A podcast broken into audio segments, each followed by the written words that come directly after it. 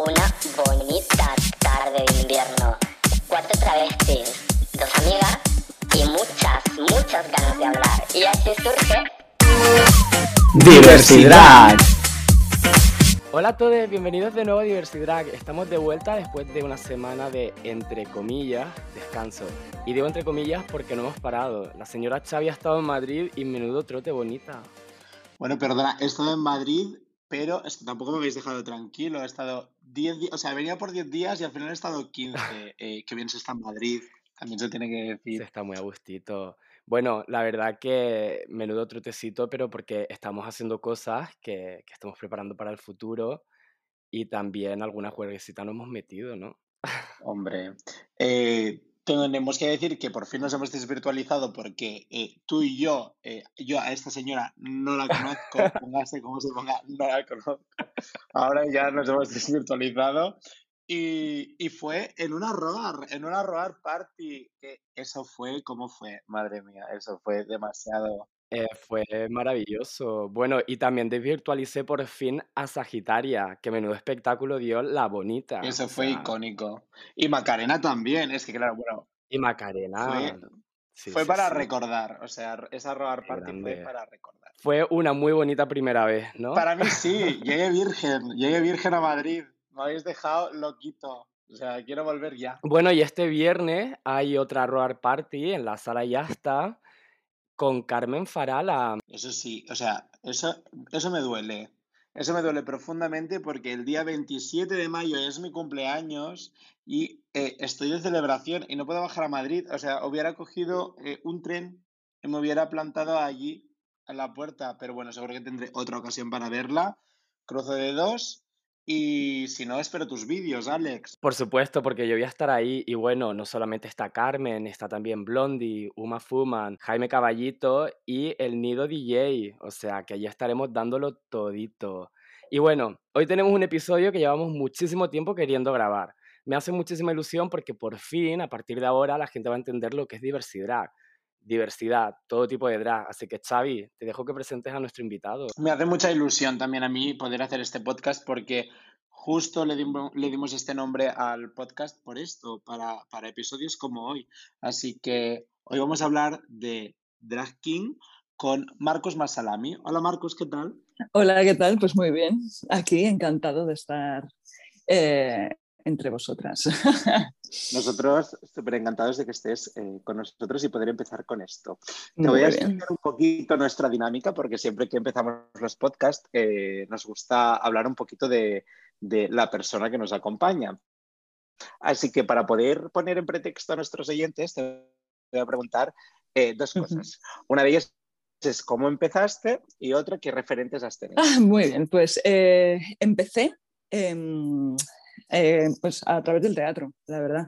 Eh, me vine a Madrid a estudiar arte dramático y ahí empecé a hacer eh, travestismo en obras clásicas del siglo de oro, que la verdad es que los escritores eh, tenían muchas mujeres travesti.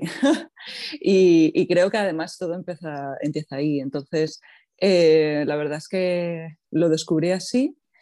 Em, yo tenía como un conflicto bastante interno eh, siempre, ¿no? Por cuestiones de género. Y entonces al, investigar y al poner en un espacio escénico eh, toda mi parte masculina, pues la verdad es que mm, me liberé de todo, lo femenino, lo masculino, lo todo, ya lo mezclé y ya me sentí súper libre. Y entonces, eh, en una de las obras, que yo tenía un personaje ma- masculino principal, eh, vino a verme una compañía queer de teatro y entonces me dijeron, te queremos en nuestro equipo. Así bueno. que nada, empecé a hacer travestismo también con ellas. y, bueno, era, eso fue, es que ha sido toda una sucesión de cosas eh, muy guay. Y, mm, y nada, entonces empecé a hacer teatro eh, con ellas y, y entonces eh, tenían en mente hacer una obra sobre el drag, ¿no? Y ahí fue cuando entró eh, la palabra drag en mi vida Y dije, ostras, entonces mm, voy a ver qué tipo de drag puedo hacer yo. ¿no? Y entonces ya descubrí el drag king y dije, amiga. Y, Qué bueno. y a partir de ese momento ya dije, esto soy yo. Ya está, o sea, lo tengo clarísimo. no lo había encontrado hasta ese momento, pero en cuanto supe que existía, sentí que era eso lo que tenía que hacer. Y entonces eso hice. Em, entonces hicimos una, un cabaret eh, que estrenamos en, en, Naves de Matadero en 2019. Ese fue mi primer drag king. Y, y, a partir de ahí ya empezaron a, eso, a, a venir las cosas, ¿no? Porque la verdad es que me he ido dejando llevar y, y muy bien, voy a seguir haciéndolo porque la verdad. Porque te ha ido muy bien hasta el momento, la verdad. me está yendo muy bien eso de dejarme llevar, así que eh, me, me, presenté a un concurso, gané el concurso y ya vino el COVID y dije, bueno, pero eh, muy guay. Y luego referentes que he tenido, eh, pues claro, cuando apareció eso, el drag king en mi vida, dije, ver qué hay. Y entonces pues he tenido muchos referentes de Estados Unidos, eh, de Reino Unido, de Sudamérica y sobre todo también de, de, Alemania. Hay por todo el mundo. Lo que pasa es que sí que es cierto que tiene como menos eh, visibilidad, pero en cuanto encuentras uno, eh, como Instagram tiene el algoritmo este que te va recomendando ¿no? Entonces ya empiezas a ver y, y es una red súper grande y entonces me he inspirado en un montón de drags. mi referencia máxima es London Side. Ay, qué bueno. De Drácula, la tercera, ¿no? La tercera sí, temporada. Eh, sí, fue el primer, que el primer drag king que descubrí, además, en, bueno. en Instagram y dije, wow, hola, y luego, pues bueno, Androgen King, eh, eh, Demian Deluxe, bueno, hay un montón, Adam All, y, y cada cual tiene, es súper, súper particular. Eso es lo que más me llamaba la atención, que decía, madre mía, cada cual hace su movida, unas performances totalmente diferentes uno de otros. Y entonces como que, que puedes ir bebiendo eh, de todos, ¿no? Y, luego con, en Drag King eh, he tenido muchísima, muchísima inspiración. No solo me he inspirado en Drag Kings. Hmm. Y mm, sobre todo también a la hora de, de generar como espectáculo ¿no? en España. Yo creo que que está muy bien ver las cosas por internet y tal, eh, o los programas y eso, pero al final tienes que ver qué es lo que está pasando en tu, claro, tu escena. en la zona en la que te vas a mover, ¿no? Absolutamente, sí. Para ver un poco el público a qué reacciona, cómo está la cosa, ¿no? Porque al final vas a hacer tu movida y va, y va a ser totalmente distinto, pero sí que es cierto que, que está muy bien ir a, a, ver shows, ¿no? Eso me lo enseñó la Blondie. Support your local queen o king. Yes, efectivamente.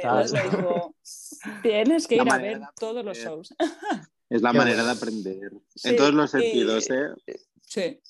Cuando estaba estudiando teatro nos decían, tenéis que ver teatro. Si queréis ver teatro, tenéis que ver teatro. Pues es el, el mismo concepto. Igual que cuando hice enfermería, pues hice prácticas y, observaba a las enfermeras, pues eh, esto igual. Y la verdad es que sirve muchísimo, muchísimo, porque también ves cómo funciona el local. No es lo mismo llegar a un local de nuevas y no saber qué luces tiene, qué sonido, eh, los pases que hacen, cuánto duran. ¿eh? Te, te da mucha información que es muy necesaria para la hora de luego tú generarte tu espectáculo. Y comentabas que tuviste como mucha mm, referencia de Estados Unidos, de Londres, de América del Sur, pero ¿cómo describirías la escena drag king española?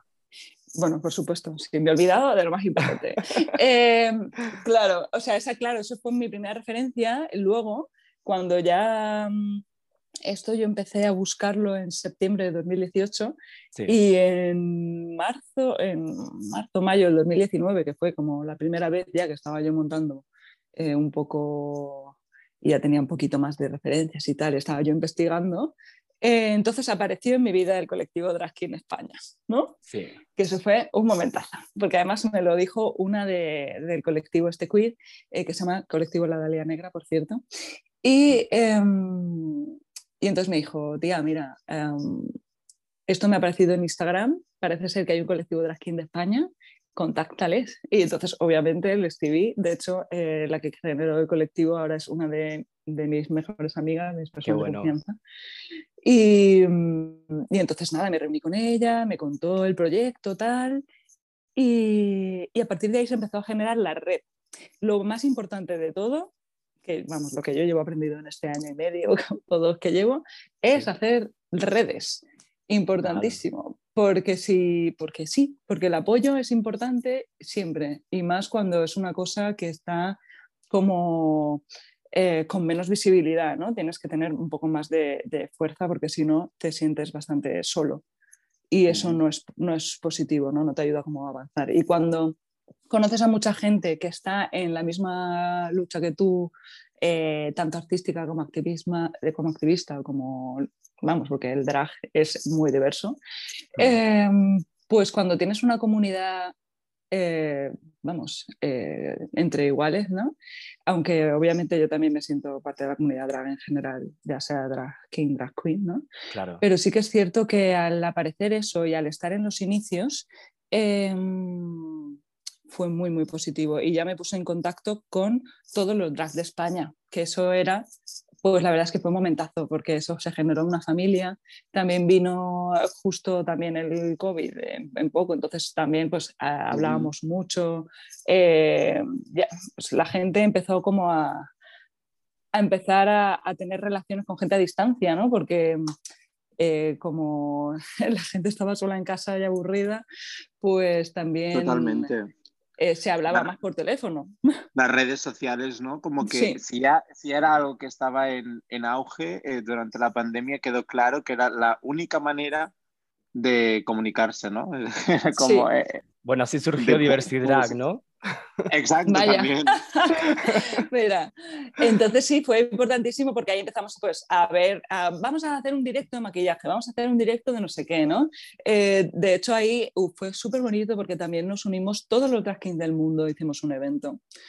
Eh, digo todos así con palabras grandes porque no sé si estarían todos, pero sí que era Kings of the World ¿no? y, y, cada país hizo un vídeo eh, y lo hicieron todo en el mismo evento. Bueno, fue, fue la verdad espectacular maravillosa eh, la red que se generó. Fíjate que para, para describir esta escena drag king estás hablando también del sentido de la hermandad y de colectivo, porque era como una pregunta que, que teníamos prevista para después de preguntarte y me gusta que surja de esta manera porque creo que, que normalmente surge como algo muy orgánico, ¿no? Hay veces que cuesta más, pero sí que es verdad que, que por suerte, ¿no? Dentro de la escena, pues sí que van surgiendo estas hermandades, quizá más o menos Em, fuertes, ¿no? Porque sí que es verdad que, por ejemplo, con las drag queens sí que, sí que pasa mucho que pues sí que hay unas que son más afines y otras menos, ¿no? Pero nos interesa también saber todo, todo esto. Yo soy de Barcelona y, yo, por ejemplo, conozco a, Queer That y todos los ah. eventos que he en Barcelona y demás. Y me parece muy guay también escuchar toda esta parte de, de historia. Sí lo que ha pasado en pandemia y demás, porque yo iba un mm. poco perdido, perdí pistas, porque es verdad que cuando intentas llegar a, todo, entre comillas, no puedes. Entonces me gusta mucho escucharlo. La verdad es que es muy bonito ¿no? que se genere eso. Y al final se convierten en, personas que son parte de tu apoyo, ¿no? Por ejemplo, eh, de Queerdad, Ken Poyer, eh, es mm. una persona importantísima en mi vida. Eh, le tengo como, bueno, tenemos conversaciones de esas de cuatro horas hablando, eh, porque la verdad es que eh, es una mente maravillosa y me encanta siempre. es una de mis referencias también a nivel español. Nico Elsker también es una gran referencia para mí. Y luego por Valencia también hay drag kings. bueno, hay, la verdad es que yo creo que tenemos una sensación entre todos, entre todos los drag kings del colectivo, que yo creo que, que, somos referencia todos de todos, ¿no? Como que se ha generado eso de que como cada cual es bastante particular, ¿no? Sí. Em, pues sí, al final es que nos queremos, nos tenemos que querer. Y entonces, eh, pues eh, la verdad es que yo creo que, que somos eh, referencias todos para todos, porque cada cual está aportando muchísimo en su zona, pero como estamos tan dispersos también, em, pues al final te conviertes como un poco en, eso, en, referente de tu pequeño local, localidad.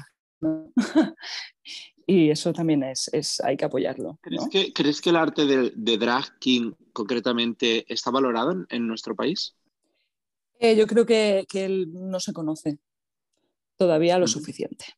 La gente que lo conoce lo valora es, es sencillo. o sea, eh, em, creo que sí que se valora cuando, eh, cuando la gente va y, lo conoce y lo ve y lo investiga.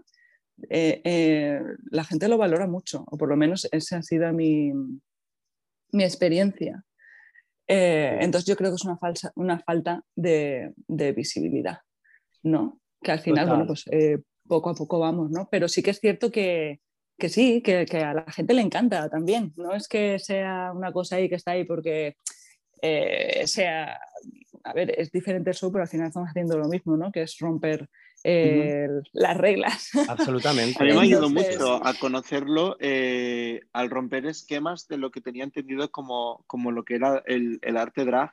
Me ayudó mucho en su momento conocer que también existían otros tipos de expresiones drag para ver que, que eh, esa expresión también era mucho más compleja dentro del propio arte. No solo era una cosa de, del colectivo, de identidad, de, hmm. género, de, sino que incluso dentro del arte había mucha más expresión que se tenía que escuchar, ¿no? Entonces, esas primeras temporadas de RuPaul, por ejemplo, yo hago ahora, ¿no? Que decían, may, the, best woman win, ¿no? Y al final era como, bueno, es que al final, mm, mujer, vale, mujer, pero, pero ¿a qué te refieres con mujer, ¿no? Porque el arte de es tan complejo y, me alegré mucho cuando, cuando di con ellos hace muchos años, por suerte. Mm. Em, y he aprendido mucho de eso. O sea, que con todo lo que dices, o sea, sí, yo creo que, mm, que, se va avanzando también, ¿eh? como todo. Eh, hay veces que se genera como un concepto que parece como una definición y realmente nada es estable, ¿no? Eh, por lo que comentabas de lo de RuPaul, ¿no? que mm, yo creo que se va avanzando hacia, hacia una totalidad del drag eh, mucho más amplia, espero que se vaya avanzando. Claro.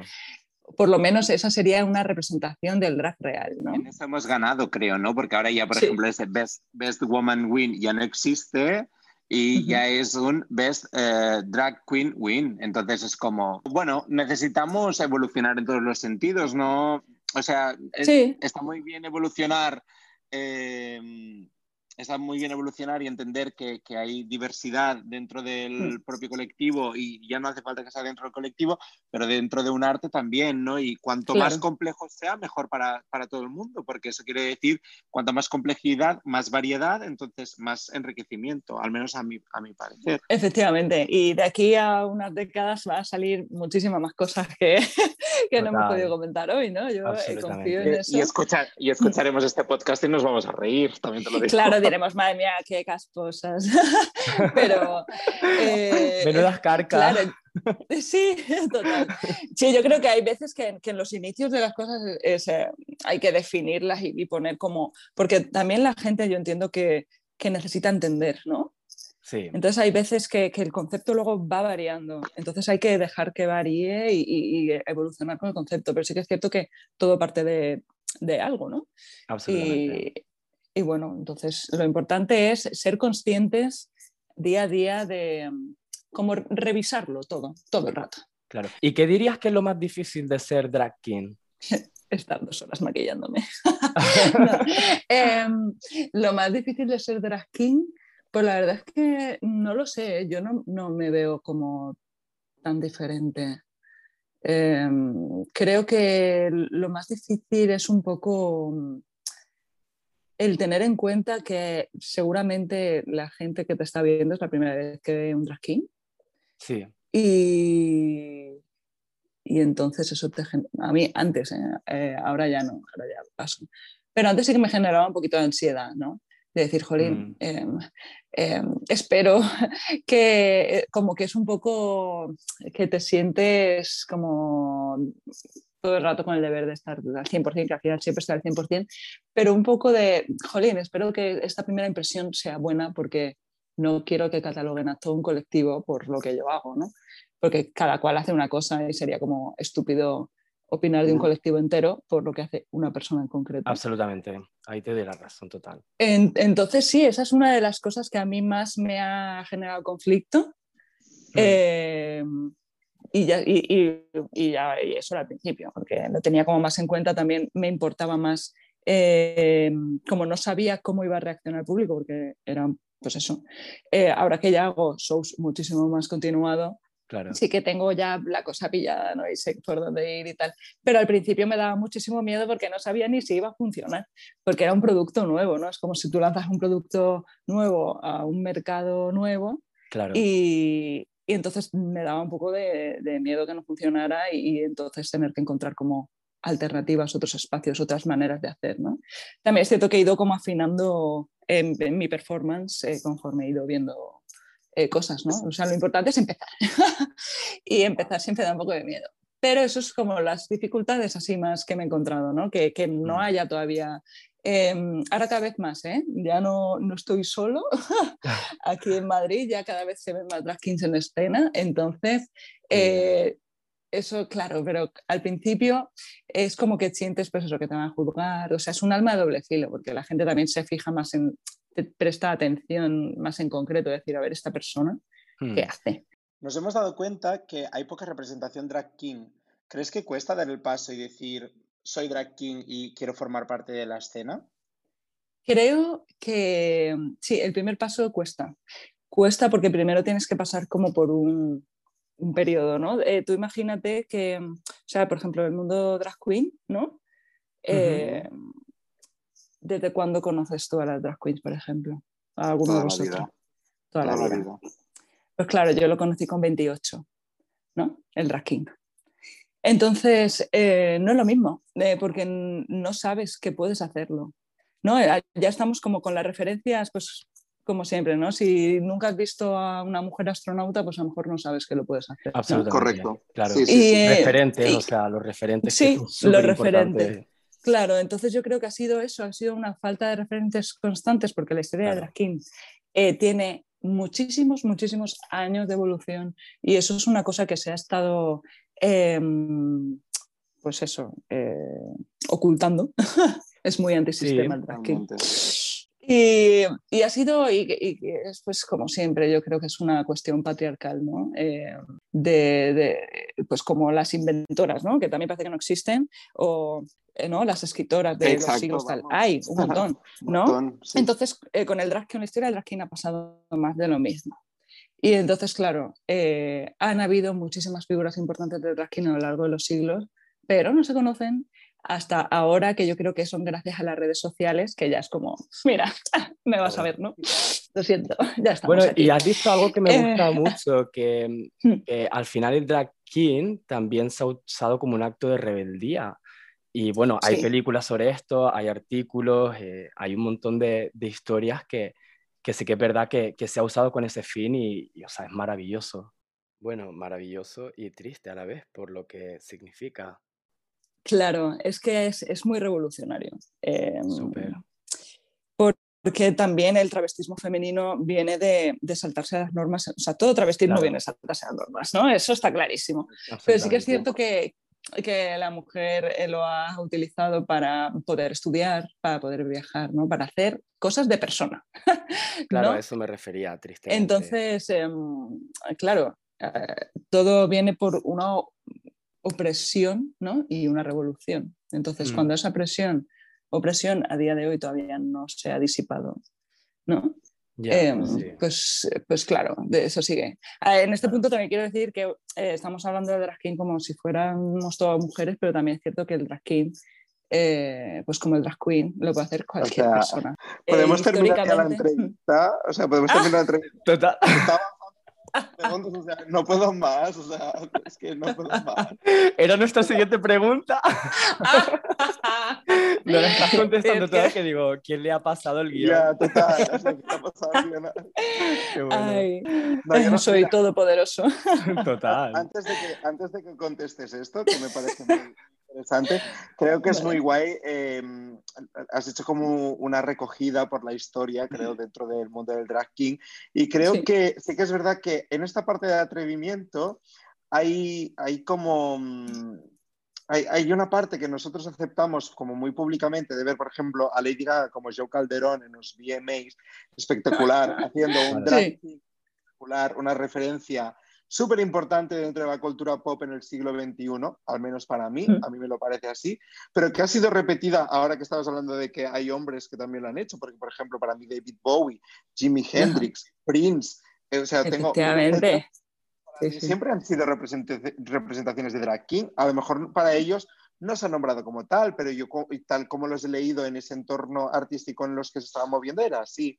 Entonces, creo que, que puedas hablar también de, de, lo que decías ahora, ¿no? De que un hombre también puede hacer drag king. Sí que tenemos otros referentes, como, como he contado, como Lady Gaga. Igualmente Madonna también en su momento ha tenido una masculina muy dominante, con unos roles súper... Em, patriarcales y demás, y también lo hemos aceptado, lo hemos aceptado de una manera súper normal dentro de lo que es el arte, ¿no? Entonces, eh, nuestra pregunta era, ¿un hombre también puede, puede ser Por supuesto. Además, hay hombres drag kings maravillosos, la verdad. Eh, sí, claro, eh, al final es un arte y, consiste en, en, hacer una expresión de lo masculino, ¿no? Hmm. Entonces, igual que yo puedo ser drag queen. Claro. Sí, me sale de las narices, ¿no? y, lo he, y lo he hecho también, ¿no? Y es muy divertido porque es que em, es, es, otra, es otra movida, ¿no? Em, yo creo que el llevar a otro nivel estas cosas del género tan absurdas, ¿no? Que nos imponen día a día. Eh, eso es, em, hacer ahí una, una, performance. De hecho, la gente hace performance de género diariamente, ¿no? Sin darse cuenta. Totalmente, 100%. Entonces sí, claro, y, y, yo, vamos, eh, de lo que más orgullo siento de, de, todo el colectivo drag es lo diverso que es. Que cada persona pueda hacer lo que quiera hacer, sin importar eh, nada. ¿No? ¿Por qué tenemos que, fijarnos en, qué es esta persona? ¿no? Tenemos como que pasar ese escalón y dejar que la gente sea libre y se exprese y haga el arte que quiera. Y porque al final la lucha es la misma, es, contra estos roles de género, contra las opresiones, ¿no? contra el patriarcado, contra Totalmente. todo tipo de LGTBI fobia, ¿no? Mm. Entonces creo que estamos eh, todos juntos y, apoyo a todas las personas que quieran hacer este arte. Eh, sin importar lo que sea. Qué bonito. Nos encanta poder hacerte estas preguntas porque, em, porque con estas definiciones de, o estas respuestas que nos das, eh, la gente que nos está escuchando puede ser que puedan iniciar un camino. Entonces, nosotros sí que lo entendemos, pero queremos hacer estas preguntas sobre todo para que la gente entienda Entendía sobre todo que drag es diverso y que puede llegar a, cualquier tipo de expresión que al final es quererlo, ¿no? Y, eso es importante. Sí, total. Y, recojo la, cuestión esta que me habéis dicho del primer paso, ¿no? Que mm, lo importante que es eh, sentirte una persona válida, ¿no? Porque, mm, y, de tener, por las referencias. La falta de referencias siempre hace que, pensemos que no somos eh, válidos, ¿no? O válidas. Y, y, eso es lo peligroso. Entonces, por eso es tan, tan difícil empezar, porque no, no, tienes referencias, no tienes, eh, por ejemplo, mm, yo he visto muchos shows eh, drag queen, pero shows drag king, la verdad es que mm, tengo ahora el placer de no, he podido tener esa, no he podido beber esa referencia. Entonces al principio es una incertidumbre decir, madre mía, ¿yo ahora qué hago? No? Total. ¿Esto cómo se hace? Entonces sí, el lanzarse, lanzarse y, y conectar con las redes, porque la verdad es que que yo creo que, que, nos apoyamos entre todos. Es que es así. Y si alguien no te apoya, pues, pues es raro, la verdad. Yo, Vamos, lo que yo veo en general, no sé lo de... Hay, hay como un concepto de, de, como de veneno en el mundo drag que yo la verdad es que no he tenido el placer de, de vivir, ¿no? Eh, ¿no? No lo he, vamos, no sé dónde está, pero yo siempre he visto muchísimo apoyo entre la gente y si alguien no te apoya, pues pasa a esa persona, ya está, pero como en todos los sentidos de la vida, vaya. Eh. Absolutamente. Y siento que al ser menos conocido el, el drag king tiene la responsabilidad de demostrar mucho más cuando, cuando te sube en escenario o para que la audiencia lo valore. Em, ahí me viene un poco lo que he contado antes de, decir, ostras, soy el primer drag king que está viendo esta persona, me lo voy a, a currar. Yo me lo curro todo siempre en mi vida. porque soy un poco eh, pesado, eh, perfeccionista, ¿no? Eh, pero sí que he tenido esa sensación. Mm. Em, también no sé si es una sensación autoimpuesta o sí que me venía de fuera, pero sí que he tenido esa sensación de decir, madre mía, eh, tengo, bueno, sí, te tienes que ganar también el sitio. Claro. Eh, y eso es una realidad aplastante. Entonces, eh, sí, siempre he tenido muy en mente y he sido muy consciente de que no, no podía hacer cualquier cosa. Pero sí que es cierto que, yo sí que he sentido esa presión. Eh, pero bueno, yo es que hago también música en directo y eso, pues tengo como mis herramientas. Cada cual tiene que encontrar sus herramientas, ¿no?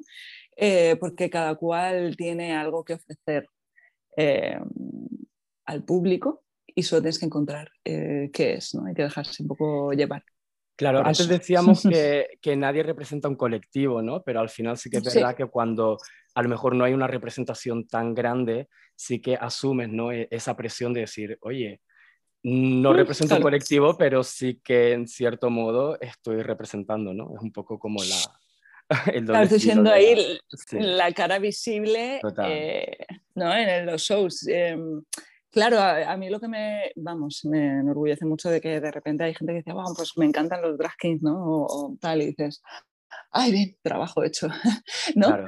Em, sí que es cierto que yo a mucha gente lo que le digo es eso, de que yo hago eso y otros drag kings hacen otras cosas y, y tienen que ir a ver a todos los drag kings. porque al final es que lo sabemos, ¿no? Cada persona hace una cosa diferente, entonces, eh, sí, yo creo que, que eso cada vez eh, es menos, ¿eh? porque cada vez mm. están saliendo más, cada vez hay, no es que están saliendo más, sino que sí que están saliendo más, pero que cada vez están siendo más visibles Em, cada vez están ocupando más espacios, también la importancia de ocupar los espacios. Eh, cada vez están habiendo más locales, eh, más representación, más vídeos, más charlas, eh, más eventos, ¿no? Y, y, entonces, pues eso al final se está disipando, yo lo noto. ¿No? Que es de decir, wow, es que yo estoy un martes, pero por ejemplo eh, Darío, que es otro drag king que está ahora aquí en Madrid, eh, está los miércoles, ¿no? Entonces, como bueno, pues puedes venirme a ver a mí el martes y mañana tienes otro show drag king totalmente diferente y maravilloso, ¿no? Y, es guay. Y luego, pues esto, que eh, desde Barcelona también está haciendo un montón de eventos, de charlas, de tal, ¿no? Nico también tiene muchísimos shows todas las semanas. Así más cabaretero como es él, él es ahí un hombre muy sexy. Súper sexy. y es maravilloso, entonces eh, realmente eh, sí que está habiendo eh, visibilidad. Y cuando la gente entra ya busca, que eso también es importante. Ya de repente dicen, ah, vale, voy a buscar a, a más drag king, entonces ya empiezan ahí a bichear. Y, y entonces ya no hace falta que le digas tú que, que, no eres representante de nada, sino que ya se ve, ya es evidente. Entonces estoy súper contento con eso, la verdad. ¿Crees que debería de cambiar alguna cosa para que se valore más o se respete más el, drag king? Cuando decimos cambiar, me refiero a más visibilidad en salas, más eh, interés por, eh, por teneros. Em, yo creo que, que, lo que hace falta es que, que confíen, ¿no? Yo entiendo que al final em, esto es como lo que ha pasado con el teletrabajo, ¿no? Que ahora es evidente que se puede teletrabajar, pero nunca han querido porque claro. da, todo lo nuevo da miedo, ¿no? Y, y al final es un producto, pues, eh, piensa que pues eso, hay una venta de entradas, una venta de consumiciones, etcétera, ¿no? Y, y creo que lo que hace falta es confiar confiar y pues desde el amor, porque es que además nos tenemos que apoyar porque eh, todos estamos dentro de, del mismo colectivo y lo que sí que veo es una, sí, una falta de, de, de, confianza. No decir, pues mira, eh, voy a, a darle el espacio a esta persona, ¿no? Para que haga su movida y, ver, ¿no? Y, probar, ¿no? Claro, sobre todo ahora que están saliendo tantísimas fiestas, ¿no? Y, y, pues, por ejemplo, aquí en Madrid estamos viendo que casi todos los carteles son puramente drag queens, ¿no? Y, es como que mm. falta, ¿no? Que, que, de repente, pues eso, esa diversidad o, o que, que, se le dé la plataforma también a un drag king. Em, claro. ¿A qué, te crees, a qué crees que se debe esa falta de, de diversidad? Claro, yo, creo que, es importante mm, eh, lo que hemos comentado de, lanzarse, porque sí que es cierto que, conozco muchos drag kings, ¿no? Que, eh, pues igual que conozco también muchas drag, queens que les falta dar el paso al escenario, ¿no? Y entonces falta ese paso al escenario eh, y también en un espacio seguro. Yo creo que, que, es la importancia de generar espacios seguros para que estas cosas puedan suceder, ¿no? Porque em, yo, yo, porque he hecho teatro y estoy ahí está el escenario y tal, entonces yo me lancé ahí ya pues esto, ¿no? Pero me imagino a, a alguien que sea la primera vez que se sube a un escenario de drag king encima, eh, que no sabes a lo mejor muy bien por dónde tirar. Entonces sí, creo que hacen falta, pues eso, espacios para hacer talleres, espacios para em, eh, generar esa seguridad, fiestas mm. queer, fiestas queer, em, donde cada uno pueda, cada persona pueda ir como le dé la gana y, hacer ahí como yo que sé, una runway o lo que sea, ¿no? Me encanta esto que estás diciendo sobre los espacios queer, porque sí que es verdad que esto es algo que yo he experimentado en Inglaterra, ¿no? Sobre todo en Londres, evidentemente. Y sí que es verdad que, que se crean espacios queer, inclusivos, seguros, y sobre todo espacios donde poder explorar los límites del género o poder explorar cualquier arte drag o lo que a ti te apetezca, cualquier forma de expresión, ¿no? Sin sentirte juzgado y sobre todo em, también te proporcionan o te dan la oportunidad, ¿no? De, hacer tus primeras performances, te dan el escenario, todo, todo este rollo, ¿no? Que a lo mejor aquí en Madrid parece como un poco más, más difícil, que existirán a lo mejor, pero yo hasta el momento no, no he dado con ninguno, ¿no? Pero sí, sí que es verdad que, que en Inglaterra los he visto más y lo he hecho bastante de menos. En Barcelona, por suerte, también tenemos varios. Sí, lo que pasa en Barcelona. Que sí que es verdad que los espacios queer que hay suelen ser bastante mm, privados, por una cosa de respeto por la comunidad también. Claro. Y, poco accesibles también por el mismo motivo. O sea, mm, una fiesta de ese tipo, eh, si no vas invitado, no puedes acceder. Claro. Que también me, que me parece bien, ¿eh? también te lo digo, porque hay eh, que prefiero que sea de este modo que, que no de otro. Pero sí, en Barcelona, en Barcelona sí que tenemos algún espacio así y yo he estado y la verdad que... Claro, ahí nacen cosas, es que es evidente. Sí, sí, hmm. totalmente. Entonces sí, yo, yo tiraría por ahí, yo creo que lo necesario es eso. Eh, más que fijarnos a lo mejor que en una fiesta, pues obviamente eh, al final en el mercado, ¿no? Em, pues el mercado es el mercado y, hay mm. gente que se mueve mucho y tal, pero lo importante es nacer también, porque si, si no, si no, no, no, no, puedes. De repente no es vas a estar en tu casa y, y, te van a programar en una fiesta. Eso es totalmente imposible, ¿no? Eso no, no, sucede. Entonces lo importante es eso, que generar esos espacios, Em, donde poder pisar escenario, que te conozcan. Em, también es, es, muy importante que te conozcan, porque, bueno, yo empecé, pues eso, en un concurso y, y sí que es cierto que, que, que venían, pues, eh, las travestis que eran jurado, ¿no? Eran eh, las que están en la escena y, y, confiaron mucho en mí y la verdad que, pues, me vieron en el concurso, ¿no? y y hubo, pues eso, la Blondie en concreto que, que dijo, wow, confío mucho en lo que haces y, mira, te voy a llevar a, tal sitio y vas a probar aquí y tal, no sé qué, ¿no? Como que también, eh, si no hubiera hecho ese concurso, no me hubiera visto nadie. O sea, eh, tienes que tener visibilidad personal también para poder llegar a una programación o a una Ir, que te vean, por ejemplo, eh, Darío, que está, es el drag que he comentado que también está aquí en Madrid, está trabajando porque hay micros abiertos y entonces él ha ido a los micros abiertos a que vean lo que hace, ¿no? Claro, que al final pues hay que exponerse y eso es Importantísimo. Claro. Porque mm, es que si no, es muy difícil. Y es la manera de visibilizar al final, o sea, de poder conocer, es que al final es eso. Sí, porque es que si no te ven, no te van a llamar. Eh, es que es imposible. 100%. O llamas, o llamas tú o si no hay este tipo de plataforma, no van a llegar a ti. Claro, si llamas tú y tampoco saben lo que haces, pues, pues, mucha confianza, lo que estamos hablando de la confianza, pues mucha confianza tienen que tener y de momento no. Eh, entonces, eh, yo lo que veo importantísimo es lanzarse. Y no es sí que es cierto que hay como una eh, está la cosa de, bueno, es que estoy ahí, me voy al micro abierto, me monto tal, estoy trabajando gratis. Bueno, no lo veo así, yo creo que es como pues cuando yo hacía prácticas de enfermería, pues hacía el mismo trabajo de una enfermera durante meses y eran prácticas. Em, y al final tampoco es que tengas que estar todos los días haciendo un micro abierto durante tres meses, ¿no? Que aunque vayas un par de veces a un sitio, vean lo que haces, vayas otro par de veces a otro sitio, vean lo que haces, ¿no? Eh, mm. Ya está. Totalmente. el boca a boca yo creo que funciona un montón en estas cosas, porque al final es lo que tú dices, es como una hermandad. Bueno, no es como no mm. es una hermandad y al final todo funciona y, y, si no te recomienda uno, lo va a hacer otro porque conoce al de la sala que necesita algo para llenar y a lo mejor es algo diferente. Y, Efectivamente. Y, las redes que haces, sí. Total. yo todo... las, redes, hacen también una gran parte de la labor, eso estamos seguros. No, o sea, no, me refiero a la red social, ¿eh? Eh, me refiero ah, como a la red entre La red de contacto, claro. claro. Sí, sí, sí, sí, también. Eh, sí. Yo creo que casi todo lo que he conseguido ha sido gracias a, a eso, a que, a que, que te das a conocer y de una cosa te pasa a otra. O sea, es que se va enlazando, es una cadena porque siempre hay alguien que necesita, ay, pues mira, en este espectáculo me iría bien tal. Ah, pues conozco a este que es drag king. Claro. ¿No?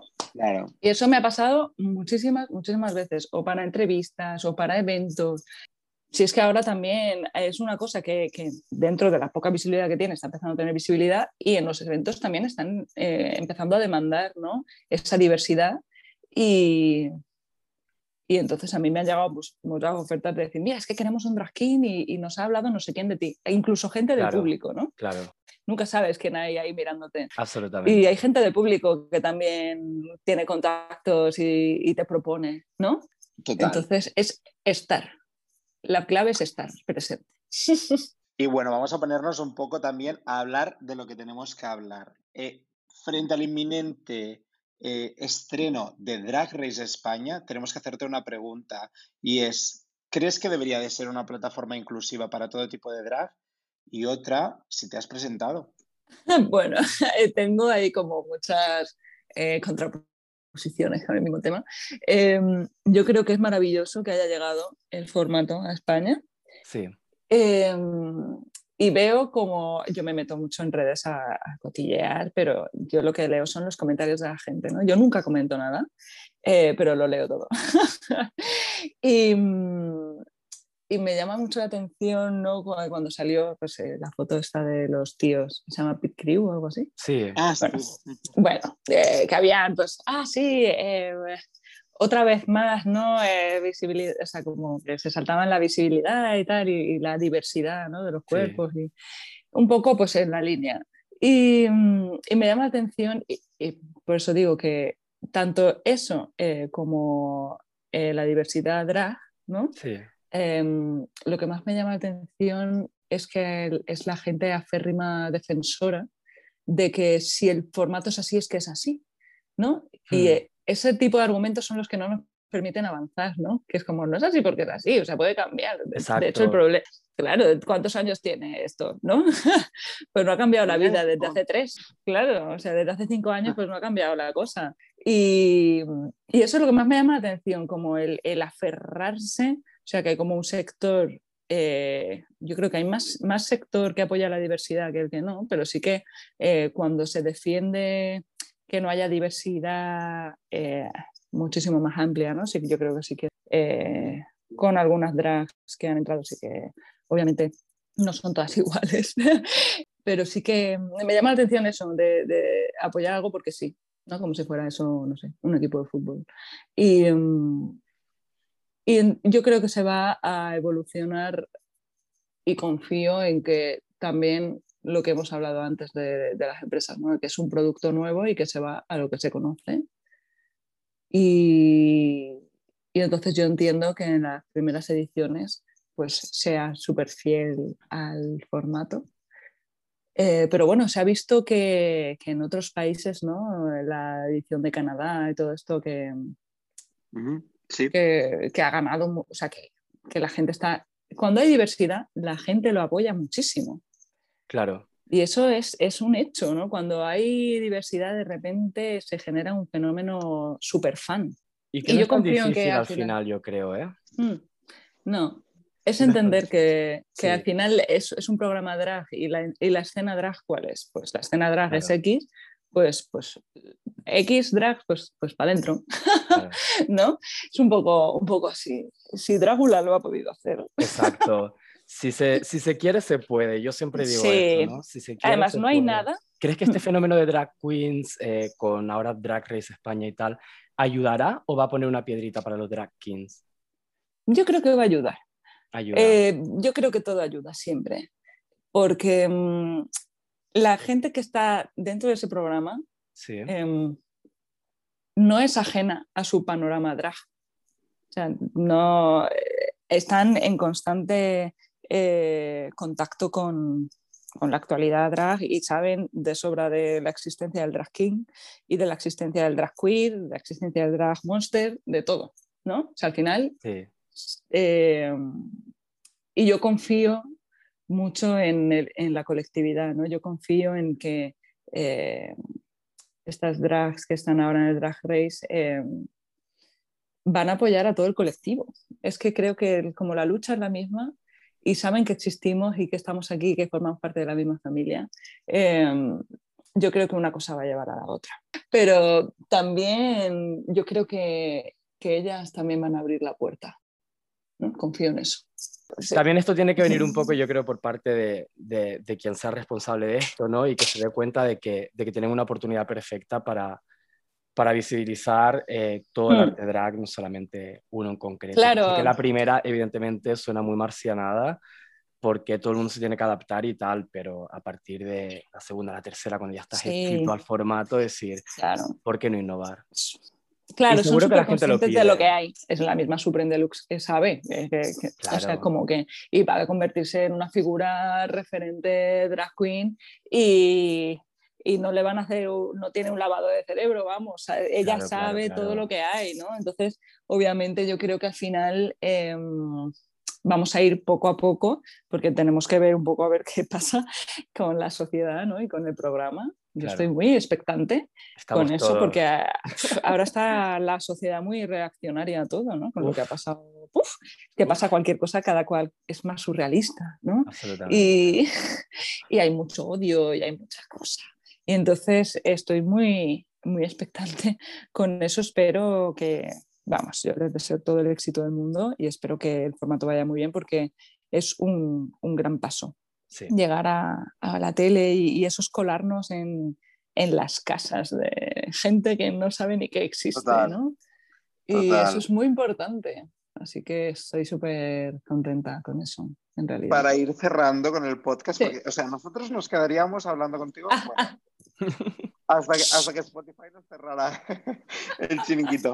Pero tenemos que ir cerrando y nos gustaría, Sí. antes de empezar con la fase final, que es una fase como más divertidita, nos gustaría hacerte un par de preguntas. Que una Vale. es, eh, ¿qué consejo le darías a una persona que, que quiera empezar a ser drag king? Y luego Alex te va a formular otra, que es más sobre ti. Pero Vale. primero, si nos puedes responder a esto. Pues, ¿qué cons- Mira, le aconsejo que escriba al colectivo Drag King, que eh, se ponga en contacto con todos los drag kings que pueda y eh, que se lance, que disfrute y sobre todo que, que nada, que, que- que- que lo viva, ¿no? Que, y sin miedo. Que no tenga miedo, claro. Bueno Efectivamente. sí. Sin miedo y para adelante. Que si necesita algo, pues que, que me escriba también, que a mí me encanta ayudar lo que pueda. Sí, Eh, para adelante. Al final es una cuestión de lanzarse, que busque contactos, que busque redes y que, y que sepa que no está solo. Qué bonito. Qué guay. Y la última pregunta, pero no menos importante. ¿Cuál es el futuro de- Marcus? El futuro de Marcus es conquistar el mundo y destruir el patriarcado. A por todas. claro, no tengo ni idea, la verdad, y me dejo sorprender por la Ok, vida. No te has puesto Porque- como una meta ni... No, no, la verdad es que mm, no, es que mi vida es bastante surrealista en general, entonces eh, todo lo que me está pasando es mucho más de lo que podría imaginar ¿no? un año atrás, Sí. entonces yo prefiero mm, dejarme sorprender, eh, pero tengo la, la sensación y la certeza de que va a ser guay, ¿no? Yo también lo esa creo. energía. Yo también lo creo. sí, tengo esa energía, lo siento, ¿no? Como que puf, eh, estoy con toda mi energía puesta en esto y entonces, eh, con todo mi trabajo, bueno, es que ya yo dormir ya no. Pero mm, estoy poniéndole toda mi energía, todo mi empeño, todo mi trabajo, todo mi amor y todo mi cariño. Y, y, eso me, me está, está eh, impulsando. Entonces yo me dejo impulsar por mi trabajo y por el cariño y por la gente. Así que incierto, como la vida. Cierto, pero, pero feliz, me gusta. Me gusta. Pues bueno, ahora para terminar, eh, normalmente pedimos a nuestras anteriores queens o kings, porque ya ahora esto va a ser eh, abierto todo es, eh, que nos dejen una pregunta para haceros a la siguiente y que vosotros podáis responder y a su misma vez también vosotros tenéis que dejarnos una pregunta para él o la siguiente. Entonces, tuvimos la suerte de que en el anterior podcast anterior eh, entre comillas, porque anterior hubo el de la prohibida, pero antes de la prohibida, que lo hicimos como homenaje, hubo Shedlas y Chuchi, que les dedicamos dos programas para hablar del drag canario, nos dejaron dos preguntas para ti. Y entonces queremos que nos respondas. Una de ellas es que nos cuentes una anécdota, la más graciosa que hayas tenido de una actuación. Y eh, Chuchi también dejó para ti, eh, ¿qué harías si no fueras drag king? Lo más gracioso que me haya pasado en una actuación es que la verdad es que mm, en general soy un cuadro. Eh, yo creo que, lo más gracioso que hay, que pues como soy un cuadro, es que eh, em, una vez me pegué un, buen ostión, ¿no? Y, eso es un clásico, ¿no? Aproveché la inercia y el suelo para rebozarme cual croquetilla, ¿no? Y cuando acabé dijeron, wow, qué bien te ha quedado eso. Y yo, yo estaba ahí muerta, yo estaba diciendo, madre mía. Pero bueno, eh, eso la verdad es que me, resultó muy divertido porque dije, nada, ya estoy aquí en el suelo, pa, pues nada, aprovechando el suelo. Pues a darlo todo. Me, rebocé, me rebocé en la mierda y, y nada, eso estuvo, estuvo divertido. Eh, me encantan los errores. Siempre que me encanta, sí, o sea, de hecho los, los disfruto, me, me, río yo, estoy ahí en medio y me entra la risa porque no puedo hacer otra cosa que reírme. Entonces, sí, eh, me han pasado, yo creo que me han pasado a lo mejor cosas más eh, heavy, ¿no? Que, que divertidas. Em, pero bueno, yo destacaría esa, esa que se me viene a mí ahora a la cabeza.